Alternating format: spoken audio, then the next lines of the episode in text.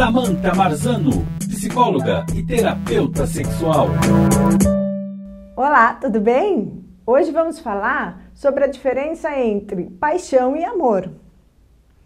Bem, quem nunca sentiu aquele frio na barriga, aquela insônia, aquela aquela coisa que a gente fica só pensando na pessoa, tudo que a gente faz, a gente come a pessoa, a gente trabalha a pessoa, tudo vem a pessoa na nossa frente.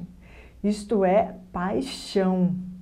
Só que a paixão, ela tem dia e hora marcada para acabar. Mas ele é um sentimento intenso, ele é rápido, ele é ligado aos impulsos sexuais. A gente quer estar com a pessoa, a gente tem prazer o tempo todo, a gente está ligado, né? Só que a paixão, ela dura mais ou menos entre seis meses e um ano e meio.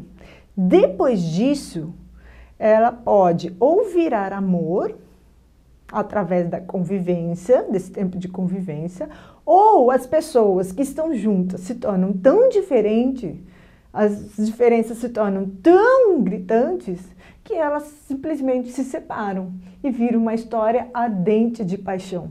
Quem nunca tem uma para contar? Agora, o amor, ele é um sentimento profundo. Ele é um sentimento duradouro ele é já mais estável, ele é baseado no cuidado, ele tem objetivos em comuns, ele tem reciprocidade com a pessoa amada. Muitas vezes as pessoas buscam um futuro juntos né? e tem o que? Uma sintonia. Né? Sexo, é, pelo sexo, pela paixão, é muita química.